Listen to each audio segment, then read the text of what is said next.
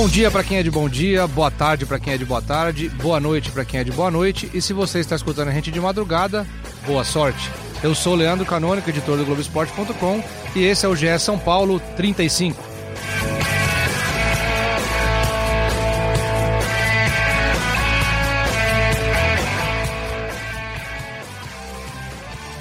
E começando aqui com o Eduardo Rodrigues, o setorista número zero do São Paulo, o cara que tá ligado em tudo, que tá só as cinzas do carnaval aqui.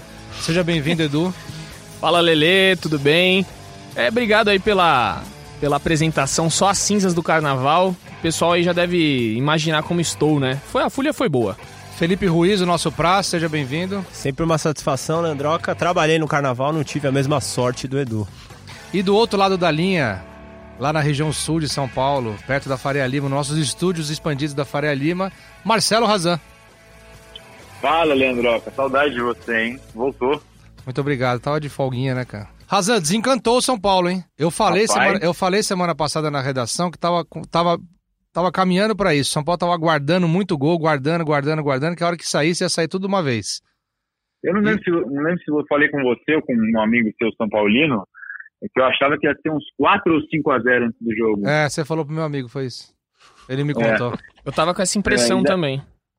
Pois é, mas assim, não, claro, São Paulo, o desempenho do São Paulo já mostrava que o time ia jogando bem, a gente até comentava que, na minha opinião, era o melhor, talvez, dos quatro grandes aqui, talvez o Palmeiras é quem esteja mais próximo, mas também pela fragilidade do Oeste, dos números que se mostravam ruins, né, era a pior defesa do campeonato, e aí se confirmou tudo na prática, são Paulo dominou o jogo, apesar de não ter criado tanto quanto das outras vezes. Dessa vez foi muito mais eficiente, que é o que estava sendo cobrado nas finalizações. Sim, é Fez esse, quatro é esse equilíbrio que mais. se cobra do São Paulo, né? Exatamente. Tomou até bola na trave em algum momento do jogo ali, Sim. mas é, jogou melhor mesmo para ganhar. Quando tava 1x0, inclusive, né? A bola na trave tava 1x0 só. E destaque do jogo aí, Daniel Alves, né? Com dois gols. E o Alexandre Pato, né? Com os outros dois gols, uma assistência. Partidaça do Pato, partidaça do Daniel Alves, que para mim é o melhor jogador do São Paulo na temporada. Concordo. Ao lado do Volpe. O Volpe tem feito também uma grande temporada. Eu acho, inclusive, que o Daniel caminha para brigar por ser craque do campeonato. Ele é vice-artilheiro do campeonato, jogador que mais chutou a gol no Paulistão. Acho que belíssimo Foi o Edu começo. que tuitou sobre a relação de gols e jogos dele com o Pablo? Foi você? Não, não. Eu vi esse, alguma coisa nesse sentido. Nesse carnaval aí eu fiquei um pouco ausente aí das tuitadas, né? Me resguardei. Você foi viver, né, cara? Eu fui viver, exato. Pablo tem um gol só, né? Como um gol, é. Nesse é. ano, no primeiro jogo contra o Água Santa e só foi reserva nesse último jogo. Todos os outros tinham sido, tinham sido titular. É, o Paulo tá indo mal, mas vamos exaltar quem foi bem, né? Porque foi uma rodada boa pro São Paulo. São Paulo voltou à liderança do grupo. Importante, próximo jogo contra a Ponte Preta, né? Domingo no Morumbi. Qual foi, Edu, Praz e, e Razan, a sensação depois né, do, do, do jogo, né, o que, que, que, se falou nos bastidores do São Paulo, é esse, o caminho está certo. Na semana passada o São Paulo até tuitou né, uma, uma mensagem de apoio ao estilo do Fernando Diniz, né? Mostrando, acabando com qualquer rumor aí de, de algum balanço dele, né? De alguma queda provável. Debateu-se muito isso semana passada, depois do jogo clássico contra o Corinthians, né? E o São Paulo foi lá e bancou a permanência dele numa mensagem subliminar, entre aspas, aí na, nas redes sociais. Foi isso, Razan, Edu, Praz? Pode ir aí, Razan. É, foi, isso, estava... foi isso, o Diniz, é, o Diniz, uma parte da torcida, né, e até da, da, da, da imprensa, digamos assim, de nós, da imprensa, uma parte segue criticando o trabalho do Fernando Diniz, o que para mim nesse momento e durante esse ano não, não tem lógica. Só que como o resultado não estava acontecendo por N fatores que a gente vem falando, nos últimos três jogos especialmente, por questões de arbitragem e por falta de pontaria do São Paulo antes do Oeste, é, o São Paulo se sentiu no, na obrigação, entre aspas, de dar uma resposta e de se posicionar para respaldar o trabalho do Fernando Diniz, o que Normalmente, quando a gente escuta de dirigente que o treinador está prestigiado, costuma ser um risco, né? Mas nesse caso, não. Na verdade, é, é exatamente aquilo que está por ali, que, que o São Paulo quis passar, que acredita na filosofia de quem joga bem, de quem constrói, de quem busca o jogo bom, bem jogado, está mais próximo da vitória, que é um um mantra do Fernando Diniz, ele costuma falar isso bem, repete nas, nas vitórias, nos empates, nas derrotas, e agora quando os gols saíram, é, foi praticamente casou, né, uma coisa com a outra. O discurso de defesa do São Paulo com a prática do resultado acontecendo logo na sequência. E, e assim, o, caminho do São Paulo parece promissor nesse momento não pelo resultado de 4 a 0 sim pela continuação do desempenho. Você pega o desempenho do São Paulo, o gráfico é para cima, né? Está subindo. É, não está numa decadência, não está numa descendente, por exemplo, como outros rivais aqui da, de, da capital do, do, estado de São Paulo, Santos, Corinthians, estão, descendo. São Paulo está com o gráfico para cima, talvez também porque teve a manutenção do elenco do ano passado para esse ano, e isso todo mundo está dizendo agora, e já vinha dizendo antes, é, que é uma vantagem. Manteve o treinador, manteve o elenco, não contratou novos jogadores, mas todo mundo já se conhece, então fica mais fácil da filosofia ser implantada. Ô Edu, você concorda que. Desculpa até interromper aí seu WhatsApp aí que você está conversando com alguém, não está nem olhando na minha cara, mas. na verdade, eu vou, vou até é, falar. O carnaval foi intenso é. é no podcast aqui trabalhando. A Vanessa, produtora aqui da Rede Globo, me pergunta sobre finalizações do São Paulo se é esse dado mesmo, eu tô aqui no podcast trabalhando. Aqui é multiuso. Mentira, acabei de ver a Vanessa tomando café lá. É, não, o, eu vi Vanessa, mas não é Vanessa daqui da Globo, não. O Eduardo é um caso sem solução. Edu. Mas por que, que você tá afinando a voz? Não entendi. você acha que o que falta ao São Paulo pro, pro trabalho do Fernando Diniz se consolidar e acabar com qualquer desconfiança, o que falta para ele é um bom desempenho com resultado num clássico? Ah, sem dúvida. Eu acho que num clássico ele, ele foi muito bem contra o Corinthians. Eu gostei do São Paulo ali contra o Corinthians. Inclusive, ele já ganhou do Corinthians no ano passado, né? No Morumbi. É, o gol do Reinaldo de pênalti já era o Fernando Diniz. E eu achei que nesse jogo contra o Corinthians ele convenceu sim, mas aí o time, aquela velha história que a gente já tá cansado de dizer aqui sobre as finalizações, e aí pecou nas finalizações. É, eu acho que o que vai precisar mesmo, um clássico abafa muitas coisas, mas o que vai consolidar o Fernando Diniz é um título a, a, partir do momento que ele ganhar um título ali, nem que seja o Paulista, que o, o torcedor do São Paulo já tá carente por títulos, e o Paulista vai ser sim importante, aí eu acho que ele vai começar a se consolidar, a torcida vai abraçar ele de vez. Já tem até algumas algumas hashtags aí da torcida fechado com o Diniz, né? Eu já vi algumas aí. Então a percepção do trabalho dele tá mudando. Estão entendendo que o time tá jogando bem e precisa a bola entrar. Então eu acho que o São Paulo tá fazendo o certo de bancar ele, falar não, vai ficar é, agora, o que não pode é, vamos supor, vamos eliminado na semifinal do Paulista, é, começa a Libertadores ali um empate, uma vitória e já querer derrubar o técnico. Aí eu acho que não vai ser o caminho. Então, é, vamos ver, né? Vamos ver se ele consegue um paulista estrear bem na Libertadores. É uma estreia difícil, na altitude.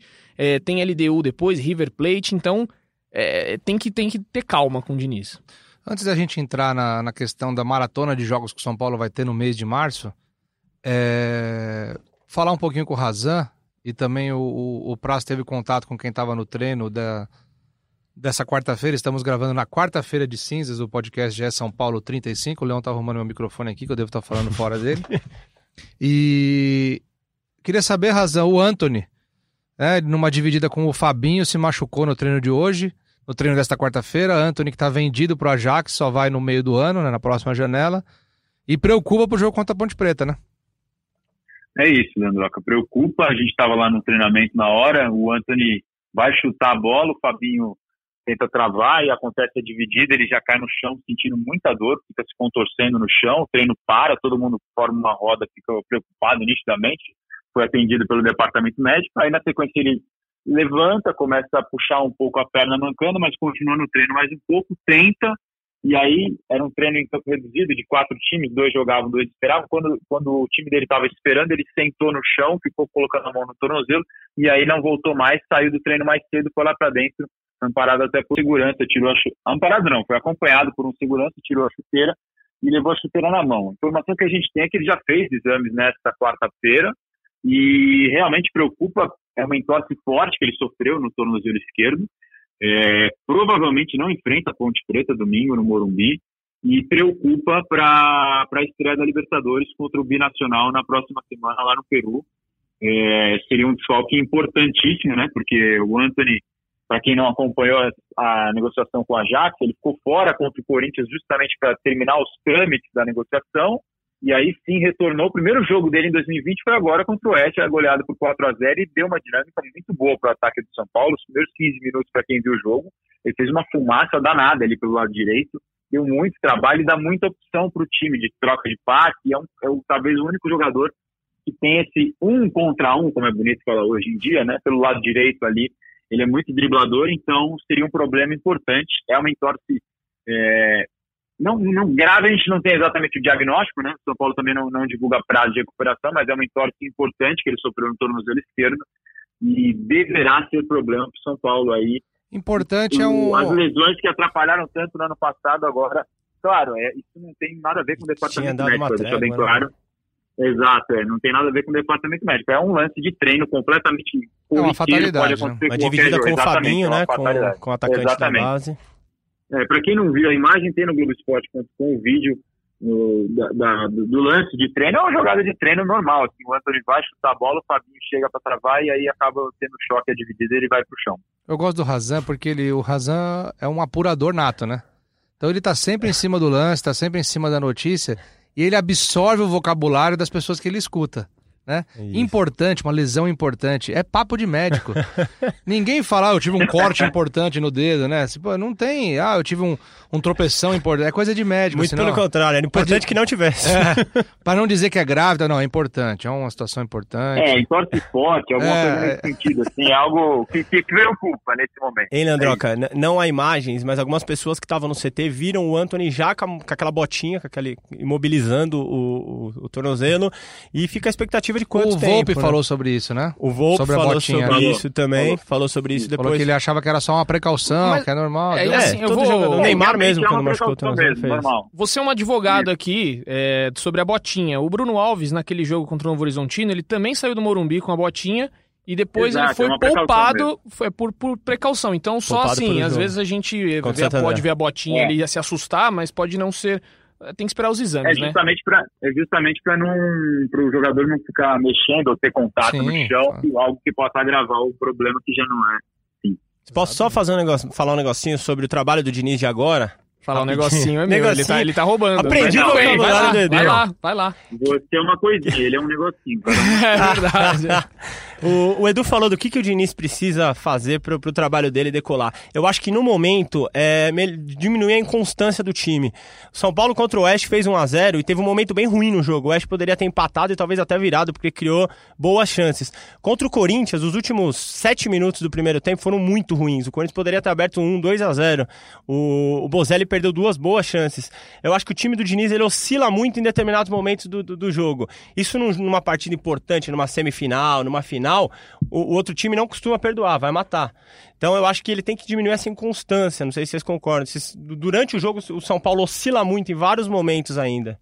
É o que a gente sempre fala aqui, né? Pra, precisa matar o jogo, né? É isso, quando tem a chance. Quando tem a oportunidade, não pode vacilar. Nesse né? jogo, por exemplo, São Paulo finalizou 15 vezes só. Vinha de jogos com 20 finalizações, 20 e é, poucas mas finalizações. se você pegar a proporção... Mas foi muito mais letal, exatamente. Aproveitamento de quase 30%. Nos outros jogos era 5%. Que o, o Hernanes até falou pro Edu, né? Numa zona mista, o Edu fez essa matéria recentemente, que eu me lembro que o São Paulo buscava ter 20% de aproveitamento Era a meta ideal. Esse é jogo foi acima de 20%, é. por exemplo. É, a meta do São Paulo é, é, acertar pelo menos 20%, transformar em gols, né? 20% das finalizações. É uma é audacioso, mas é ousado. Mas esse jogo, por exemplo, mostrou que não, não é possível, né? Claro, São Paulo claro. Fez, teve quase 30% no jogo. Não, e assim, é o, Pato, o Pato se recuperando, Daniel Alves em alta é, os jogadores ali sabendo o que tem que fazer com a bola, não, não é um absurdo, não. Ó, oh, eu tô lendo aqui o Globoesporte.com. Que é bom. o site que eu mais acesso. Parabéns. É... Favoritado. Uma matéria que eu queria falar com vocês aqui e aproveitar o, o Edu, que o Edu semana que vem estará no jogo da Libertadores para a cobertura do São Paulo. São Paulo encara maratona quente em março. Dois pontos. Clássico, reta final do Paulista e Libertadores. Microfone é seu, Edu. Vamos lá, então. A gente vai começar. O São Paulo joga contra a Ponte Preta, é, aqui no Morumbi. E depois. É, já é março, né? Porque é dia 1, né? Já é março, dia 1 joga contra a Ponte Preta. E aí tem uma, um fato interessante aí nessa viagem para Juliaca, no Peru. É, o São Paulo vai treinar aqui em São Paulo ainda na segunda, na terça e na quarta de manhã. Treina aqui em São Paulo viaja, depois do almoço da quarta-feira, viaja para Santa Cruz de la Sierra, na Bolívia. É, por que, que o São Paulo vai para Bolívia? Porque a altitude por de. Por quê? Porque a altitude em Juliaca, no Peru, é de 3.800 metros. Então, o São Paulo vai para Santa Cruz de la Sierra, que tem uma altitude muito menor.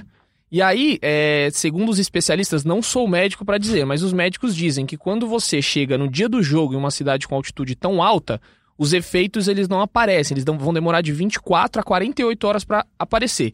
Então São Paulo vai para Santa Cruz de la Sierra na quarta, dorme lá, na quinta-feira depois do almoço só que vai para Juliaca no Peru. Então, no dia do jogo, quinta-feira, horas antes da partida.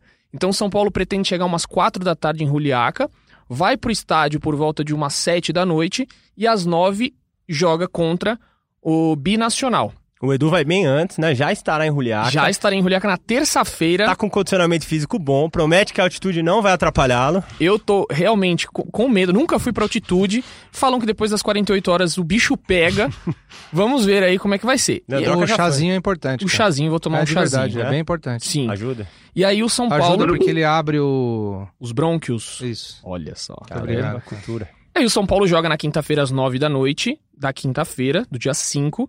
Acabou o jogo, o São Paulo não vai ficar em Juliaca. Eles querem, no mínimo, enfrentar essa altitude. Já pega um ônibus, vai pro aeroporto da cidade, vai, volta para Santa Cruz de la Sierra, porque é uma parada obrigatória, segundo São Paulo diz. E de lá de Santa Cruz já volta para São Paulo. A expectativa é que é chegar na sexta, porque domingo, que vem no outro, tem Botafogo de Ribeirão Preto em Ribeirão Preto. Então olha a maratona que o São Paulo vai fazer.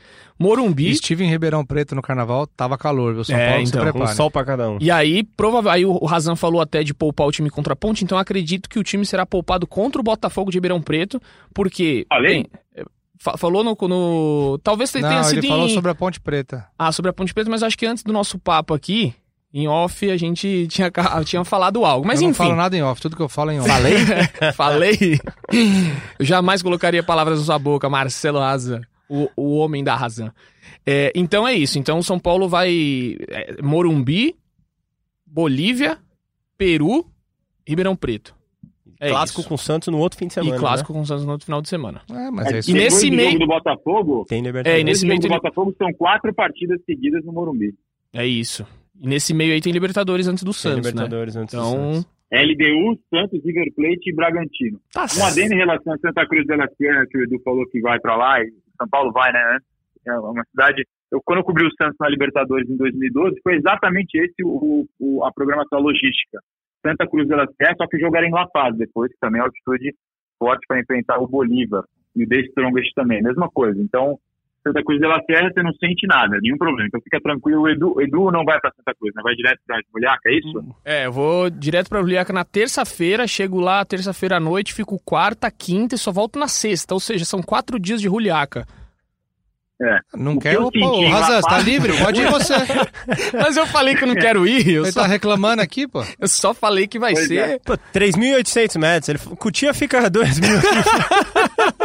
Brincadeira. Agora- Brincadeira. Santa Cruz de la Sierra, de fato, São Paulo não vai ter problema nenhum, zero. É praticamente nível do mar. É, o que eu senti em La Paz, teve uma hora que eu acabei esquecendo da altitude, sabe a hora que o time divulga a escalação? Eu fui descer correndo para pegar, porque estava em cima da hora. Na hora que eu voltei, subi a escada, sei lá quanto. É horrível, cara. escada, aí sim a cabeça dói demais. Teve um colega nosso, o Felipe Camargo, lembro na época que estava cobrindo o Santos, ele pediu emprestado o balão de oxigênio do Santos, que ele passou bastante mal.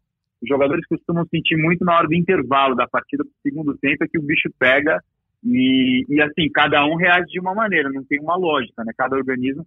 O próprio Luiz Fernando de Barros, que é o fisiologista do, do São Paulo agora, era fisiologista do Santos nessa época, já está mais do que acostumado com esse tipo de logística de Libertadores com jogo de altitude. Eu enfrentei a altitude, Razan, em Oruro, que eu fui fazer matéria lá com os corintianos que estavam presos é, em 2013. E por conta da, da morte do Kevin Espada, tal, aquele caso do, do sinalizador. E eu tava com o Martim Fernandes, que o Martim Fernandes trabalhava na Folha na época, a gente era concorrente, mas a gente tava dividindo táxi, coisa e tal. E chegou um momento que a gente tava. Eles iam fazer uma, reconci- uma reconstituição do crime no estádio e saíam da prisão e iam pra lá. Só que era próximo. Só que eles saíram por um outro lado e a gente teve que ir correndo. A hora que eu cheguei no estádio, cara, Sentiu. eu não conseguia falar. Porque é muito difícil. É muito difícil. Eu lembro daquela noite, especialmente, eu ter dormido sentado. Caraca, Porque eu não conseguia. Nossa. Acho que eu fiquei com. Fiquei ali eh, impressionado com a falta de ar que eu tive. E eu dormi sentado, porque eu deitava e eu sentia falta de ar. Aí eu dormi sentado. E a galera que corneta os jogadores aí não é Miguel, né? É, Realmente não, não é, muito mais difícil. Não, você imagina, eles têm um preparo físico muito melhor que o meu, né? Com certeza. Se, se, se o ônibus do São Paulo. Será que eles têm? Ah, acho que sim. se eu perder o ônibus. Emocional não sei, mas físico sim. Se eu perder a chegada do ônibus do São Paulo, vocês me desculpem, mas depois desse relato eu não vou correr. E detalhe curioso que o jogo, o, o, estádio não teria capacidade, o Binacional reformou o estádio, pagou 6 milhões para re, re, reconstruir a iluminação do estádio, porque sabe que a altitude é um, um fator muito importante. 3.800 metros vai fazer muita diferença pro Sim, River, é. quando for lá, pro São Paulo que vai lá, né? Se eles não fossem jogar lá, jogariam em Arequipa, mas aí eles fizeram de tudo para manter o jogo em Juliaca. Time campeão peruano, né? Não deve ser jogo fácil, assim, é um time que tá tendo aporte é, da prefeitura, então tá, tá, recebendo muito dinheiro, atual campeão peruano. Não deve ser jogo muito fácil pro São Paulo. Mais altitude, claro. É, Libertadores é sempre complicado, né? Não Nunca é tem, é fácil, é. Não tem muito jeito, mas o São Paulo é um time que tem, tem experiência e camisa nesse tipo de torneio, né? É tricampeão, chegou à final várias vezes. E, Razan, o que, que a diretoria espera do São Paulo Tá projetado lá nas finanças do São Paulo, aquelas coisas lá que, que você adora falar, tá projetado chegar a determinada fase da competição. Mas internamente, o que o São Paulo espera do, do, do, do dos jogadores desse elenco do, do Fernando Diniz nessa Libertadores? É, a gente assim, a gente estava até conversando hoje lá no CT do São Paulo, tentando lembrar se tem algum jogador desse elenco que é campeão da Libertadores. Chegamos à conclusão, se eu não estiver enganado, que não tem. É, o Volpe comentou sobre, o, o Thiago Volpe deu entrevista coletiva nesta quarta-feira de cinza, e ele falou sobre sobre a expectativa dos Libertadores e tal. Olha a cachorrada latindo aqui, Leandro. Maravilha. Querem participar também. Qual o nome das cachorras? É, é a Teca Doce, tá Aí, ó. Podcast com latido demais. Doutor Pet aí vai se é. orgulhar. Pois é. E, e, e, aí Thiago Volpe falou sobre isso, ele falou que assim, é, a expectativa do São Paulo é muito grande, desde o ano passado, está todo mundo entusiasmado para jogar a Libertadores, alguns nunca jogaram, o Thiago Volpe é, é um cara que já estava jogando lá fora, no México, e, e, o São Paulo tem essa expectativa enorme porque foi aquela luta ano passado né, para conseguir a classificação. Todo mundo lembra como é que foi. Internacional, o São Paulo venceu muito sofrido o jogo no Morumbi 2 a 1 e, e conseguiu a classificação direta para a fase de grupos, que em algum momento chegou a ficar bem ameaçada. Nesse ano, nesse momento, São Paulo chega num nível, segundo o próprio o Thiago Volpe, na melhor, no melhor momento do período Fernando Diniz. Ele não disse que é o auge, ele acha que ainda tem espaço para evoluir. Mas o time ainda já está no melhor momento de assimilação da filosofia do Fernando Diniz. Ele falou que tava, eles até conversam sobre isso e que o auge tem que vir, claro, quando o São Paulo tiver no, no meio ou no final da temporada das competições para colher os títulos ou o título que o São Paulo tanto quer, afinal de contas não vence desde 2012. Só para não perder o fio da meada do que a gente falou do Anthony, hoje quando a gente noticiou sobre a entorse, hoje, hoje quarta-feira, quando a gente noticiou sobre a entorse no tornozelo, alguns torcedores levantaram dúvidas assim, poxa, mas ele só vai no meio do ano, a transferência pode ser cancelada, é, pode ter algum problema, São Paulo pode perder dinheiro na negociação. Para explicar, a gente foi atrás de algumas informações para esclarecer essa situação. O Anthony, a, a, previsão é de que ele fique no São Paulo até o fim de junho, 30 de junho, então ele se apresenta dia 1 de julho ao Ajax da Holanda, naquele pacote que a gente já explicou, que pode chegar a 29 milhões de euros. O Ajax pode desistir da transferência por causa dessa, de uma possível lesão, não é o que está previsto. Até por isso o Anthony fez aquele seguro que fez ele perder o jogo o clássico contra o Corinthians. Então, com o seguro feito e o acordo anunciado e oficializado, se houver algum problema com o Anthony, esse seguro foi justamente para o Ajax se ressarcir por uma seguradora de parte ou, uma, ou, totalidade do valor, a gente não sabe exatamente como é que é esse, esse ressarcimento, mas o São Paulo não perde dinheiro e a transferência não é cancelada. Então, desse ponto de vista do São Paulo, não tem mais o que ser feito em relação à transferência.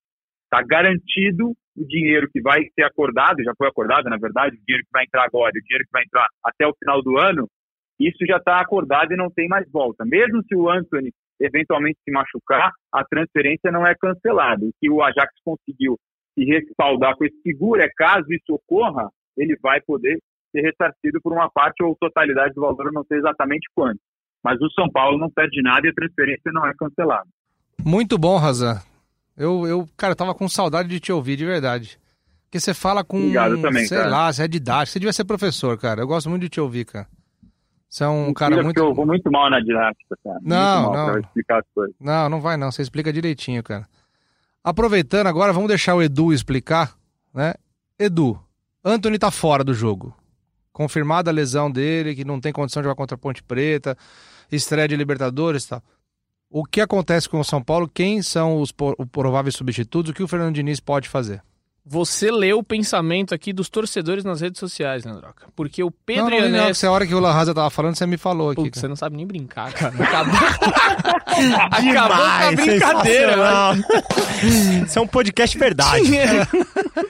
Tinha que me zoar até o final do programa. Meu Deus, não consigo terminar um, um, passando ileso. Mas enfim, os torcedores perguntaram nas redes sociais aqui e a maior possibilidade, né, a probabilidade, caso o Anthony não tenha condições, é o Pablo retornar ao time.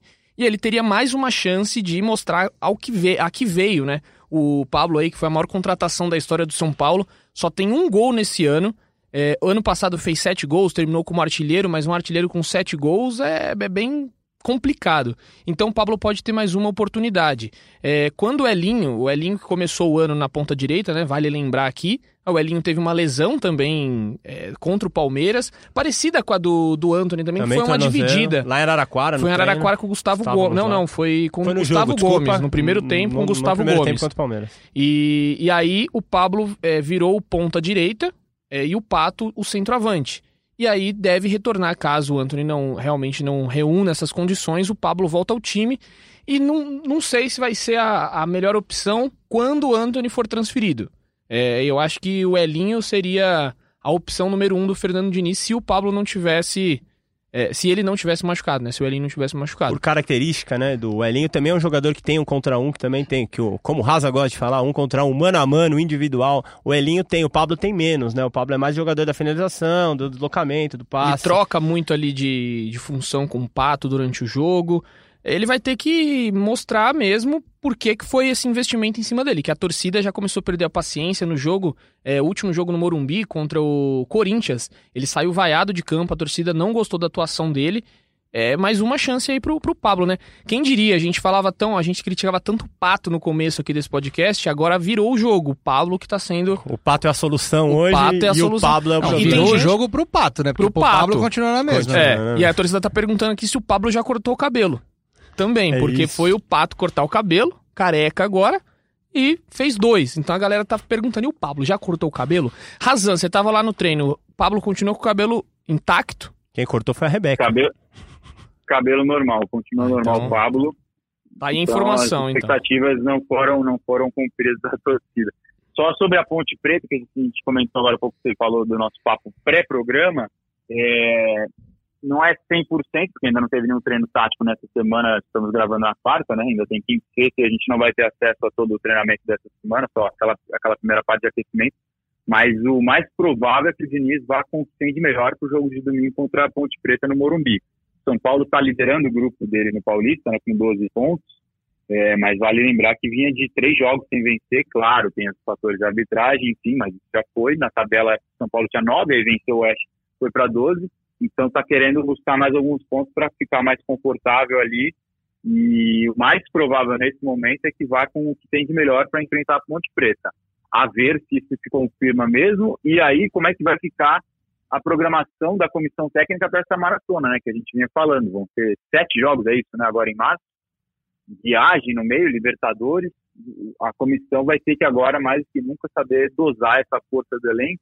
E por conta dessa lesão do Anthony, é, o Rojas apareceu para ver o, o trabalho dos treinos dessa semana e a torcida já começou a ficar toda cheia de expectativa no, novamente, porque o Rojas é um assunto impressionante. O Edu deve reparar isso também como causa um, um, uma expectativa enorme no torcedor do São Paulo sobre quando o Rojas vai voltar.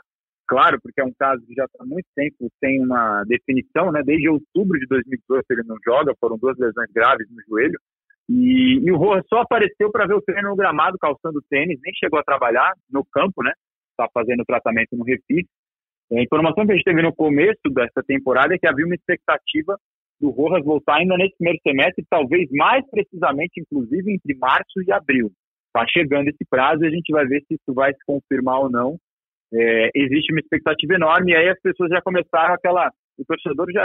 A gente, quando é torcedor, né, você já faz aqueles campinhos, às vezes, por exemplo, a especulação de algum jogador que pode vir para o clube, já, o cara já faz o campinho com aquele nome, no caso do, do São Paulo, o cara já estava fazendo, poxa, se o Rojas estivesse apto, ele poderia ser substituto do Anthony, porque para quem não lembra, já que faz muito tempo, ele foi esse jogador importante, né, pela ponta, pelo lado de campo, quando o São Paulo era dirigido pelo Aguirre, chegou até a fazer um jogo muito bom lá no contra o Flamengo, se eu não estou enganado, no Maracanã, então, se ele tivesse em condições normais, poderia ser um jogador com essa característica que a gente estava discutindo e agora o, Felipe Prá falou do Elinho também, enfim. Mas o Rojas, por enquanto, é, tem que ter muita paciência com o caso dele. Esse jogo contra o Flamengo que você citou do Rojas foi a estreia dele. O Rojas, foi, o Rojas foi contratado de surpresa, ninguém imaginava isso. É um nome que não tinha sido especulado, a gente até comentou isso já em outras edições do podcast. Gol do Everton, lei do, do ex, é, durante, durante a Copa do Mundo 2018 na Rússia, o, o Rojas foi contratado, estreou contra o Flamengo naquela arrancada do São Paulo para ser campeão do, do turno. E ele, a torcida do São Paulo tem esse, esse, essa expectativa em relação ao Rojas, justamente pela imagem que ele deixou, né? É, ele ganhou até o apelido de João Rojão pela é, torcida, ele... porque ele. Carisma. É, ele tem o, o Rojão, né? Ele vai, ele é, ele é, é rápido. Ele... Rápido, um tiro. E ele, assim, ele se machucou num momento que o São Paulo tava ali em recuperação também, né? Depois de ter aquela queda de, de produção, o São Paulo tava numa recuperação, ele se machuca num jogo contra o Vitória, Vitória se lá, não me né? engano, lá no Barradão. E é um jogador que fez falta, é um jogador que ele, ele, ele se machucou num momento que ele tava bem, né? É, por exemplo, vamos supor hoje que o Pablo se machuque né? Ele tá numa fase ruim, não tá, no, tá numa fase que o torcedor. Acho que talvez não existiria essa expectativa pro retorno dele, assim, mas o, como o Rojas parou, se machucou num, indo bem, igual o Everton em 2018 também. O Everton, o, internamente no São Paulo, o Razan até pode me corrigir se eu estiver errado.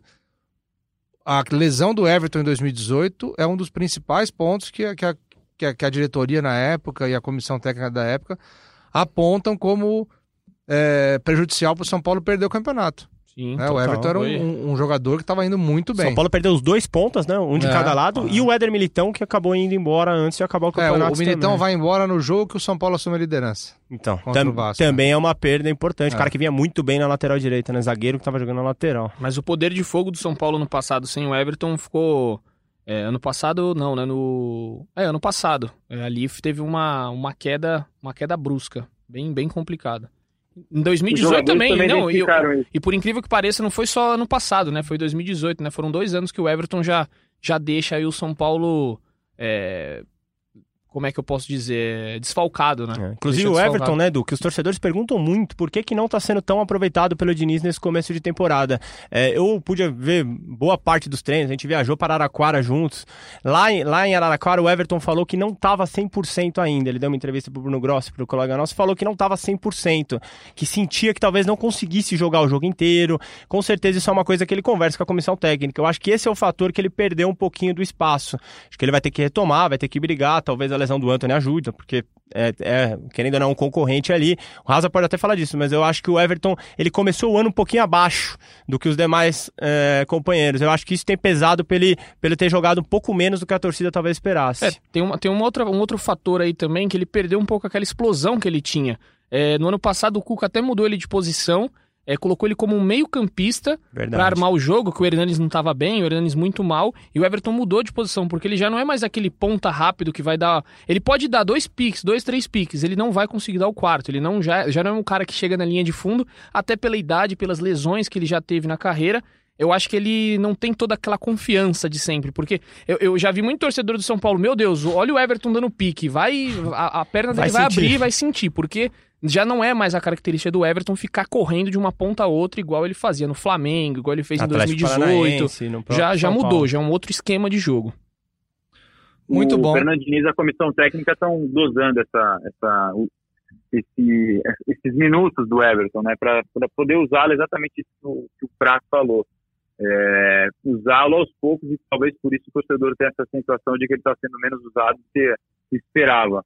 É, aos poucos ele está usando para não para fazer a coisa da maneira correta e não perder o jogador novamente por problema, até porque o Everton terminou o ano no departamento médico, né? Para quem não lembra, mas ele já começou a pré-temporada junto com o grupo, é, embora tenha estado um tempo fora no fim de 2019, e aí aos poucos eles estão querendo recuperar ele inteiramente para não ter nenhum tipo de problema. Ele já vem jogando Então, é, esse é o planejamento do Everton. Muito bom, Razan. Sua última chance de dizer alguma coisa, que a gente está encerrando. A tristeza dos nossos seguidores aí. O pessoal lamenta muito o tempo do, do podcast. Todo mundo pede uma hora, né? É. Grava uma hora, grava qual, mais. Qual que é a sua arroba, Leon? que é o nosso editor, produtor aqui do podcast. Arroba Léo Bianchi. Você quer uma hora de papo? Não, pera aí, calma aí. Você quer fugir, você fala. Arroba Léo M. Bianchi. Então, ó, quem quer mais tempo do podcast, Marque lá. vá na rede social e marque o Leon. Mas que você aí quer mais vai- tempo de podcast? Que aí ele vai avaliar. Sexta-feira. Se- se a gente sexta-feira, merece, não, o tempo Hoje dele. sim, com Kleber Machado, recebendo o Juan Fran, fazendo já o jabá. Belíssima uma hora, propaganda. uma hora de bate-papo, é uma hora e cinco pra ser mais preciso. O Juan Fran falou um monte de coisa legal pra caramba. O Praça tava lá, viu? Exato. ele falou do Léo. fora que ele deu no Edu ou não? Ele explicou, cara, sabia? Ele, fa- ele, fala- ele falou que ele não aguenta mais dar bom dia, que ele passa bom dia, bom dia, bom dia. Ele, ele fa- ele 30 falou, bom cara. dias. Ele Pior que, falou. ele, pior que ele falou mesmo. Ele falou falou que mesmo. na Espanha não é muito comum dar tanto bom dia. Que aqui ele dá 20 bom dia por treino e aí chega o bobo lá e dá bom dia, boa Que tarde. né? isso, gratuito assim, me chamando de bobo. E aí, como era tarde já, o torcedor aí que nos acompanha nas redes sociais vai lembrar, ele falou, bom dia não, boa, Boa tarde, tarde. boa tarde, Tricolor. Ainda arranha um portunhol, Edu, né? Boa tarde, Não é Tricolor. fraco, não. Muito bom. Obrigado, Razan, pela participação. Agradeço as cachorrinhas pela participação também. Agora são famosos, já estão te agradecendo aqui também. Valeu, Leandroca. Obrigado você por ter voltado ao nosso podcast. Tamo Tá todo junto. mundo que ficou perguntando, vai ter podcast, não vai ter, segunda-feira, e aí, calma. Teve podcast, quarta-feira de cinza. O folhão Eduardo Rodrigues está de volta. O apresentador titular Leandro Canano está de volta, tudo dentro dos conformes. Um abraço. Obrigado você, Razan, por ter semana passada me substituído na minha folga.